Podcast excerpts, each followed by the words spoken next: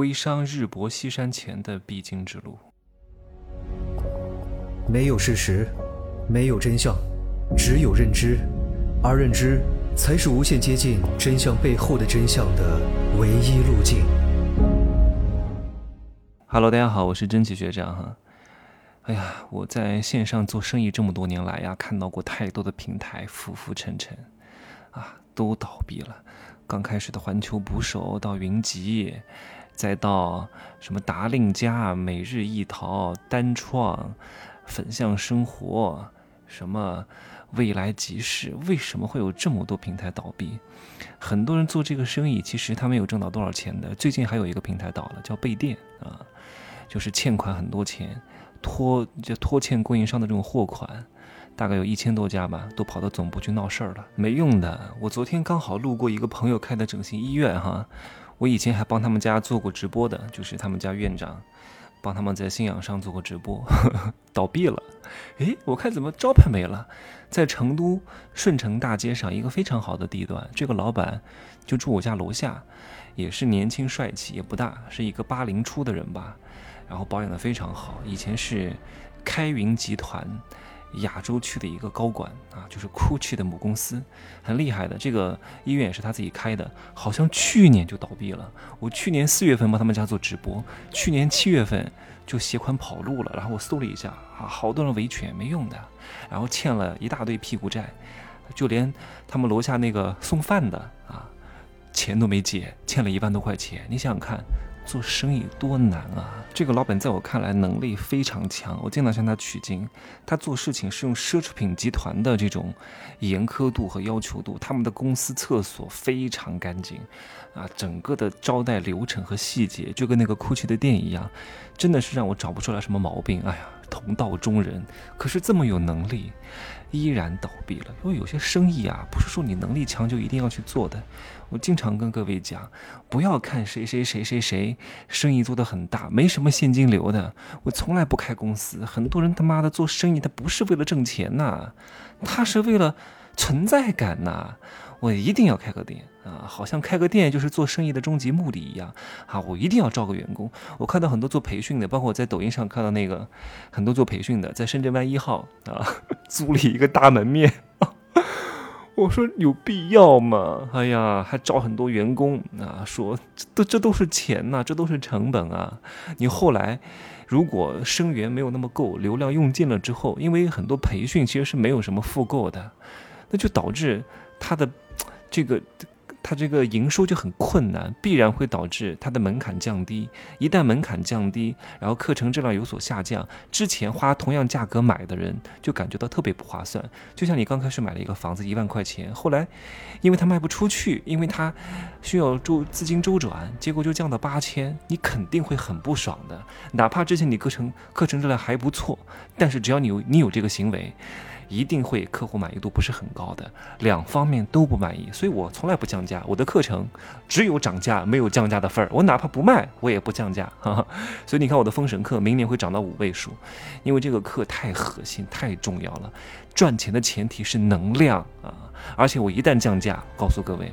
以前买的人很后悔，就再也不买了。然后呢，不也不会有人因为你降价了就来买的，人家都是追涨不追跌的，这是做生意的基本逻辑啊！我一定会让所有人都很清楚，你现在买到的价格一定是迄今为止啊，现在下手是最合适的，未来不买一定会涨得更多。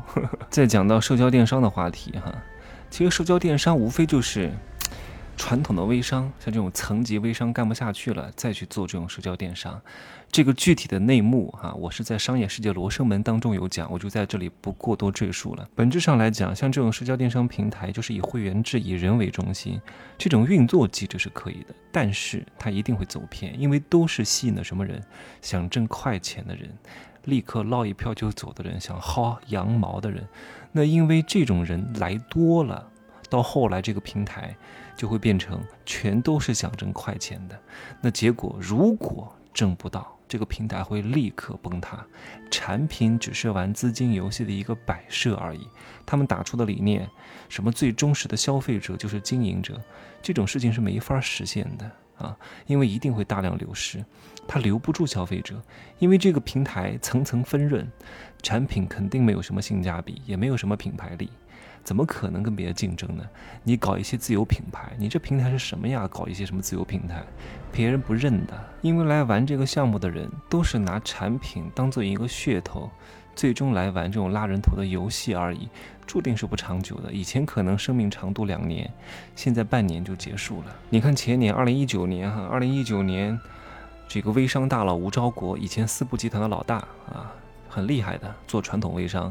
也就是层级微商，就招代理的模式玩不下去了，但是他不死心呐，人真的就是不死心，因为他在微商里面挣到的钱就已经很多了，可是他不信邪，他依然想要再创一片辉煌。于是呢，因为四部集团还是有很多会员，如果时间长了，热度过了，就很难再挽回了，所以他要趁热打铁，要赶紧再圈一波钱。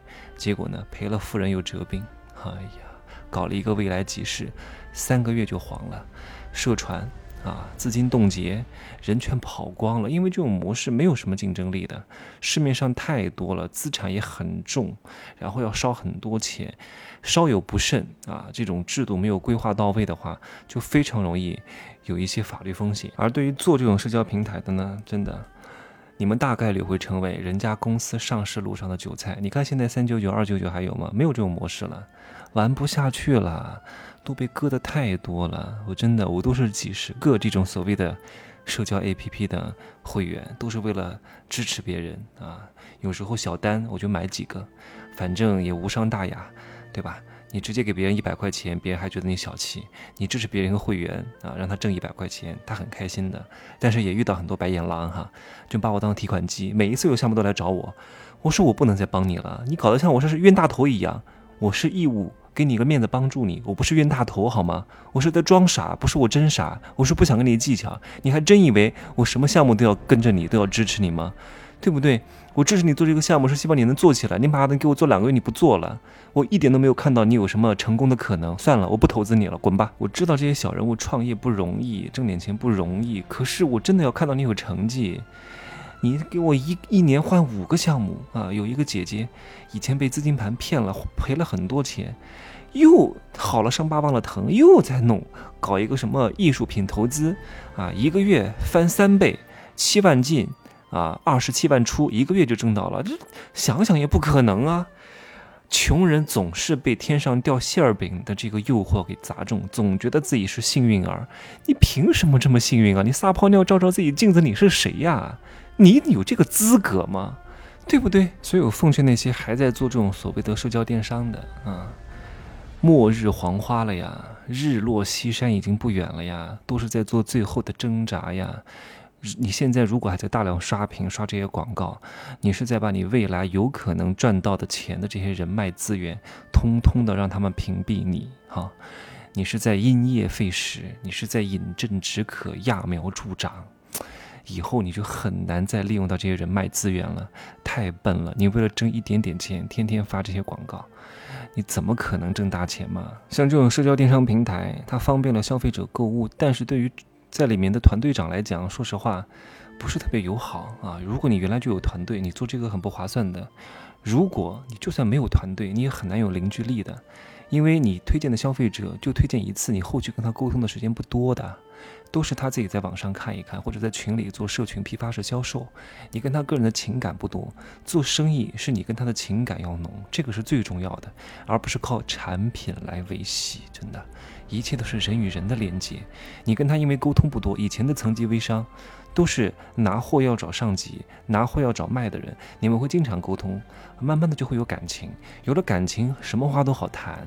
可是这种社交电商往往就是。消散了这种感情纽带，让你又挣不到多少钱，感情也没有熟络，最后平台倒了，你什么都得不到，何必呢？对不对？哎呀，我是做过一段时间，做了十天吧，改制度了啊，这个问题也是很严重的。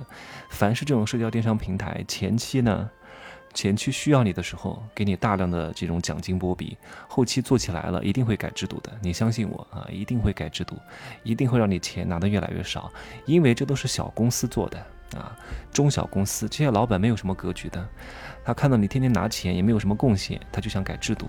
他不像很多外资直销公司或者国内的一些大型直销公司，相对来说体系建设很完善，这两个是不可同日而语的。所以啊，对待这些奸商们，一定要擦亮双眼啊，一定要多多学习，提高认知啊。他们在割你的同时，你也得反向割他们，要懂得制衡，好吗？今儿呢就说这么多，可以呢加我的微信。真奇学长的拼手字母加一二三零，备注喜马拉雅，通过概率更高。再见。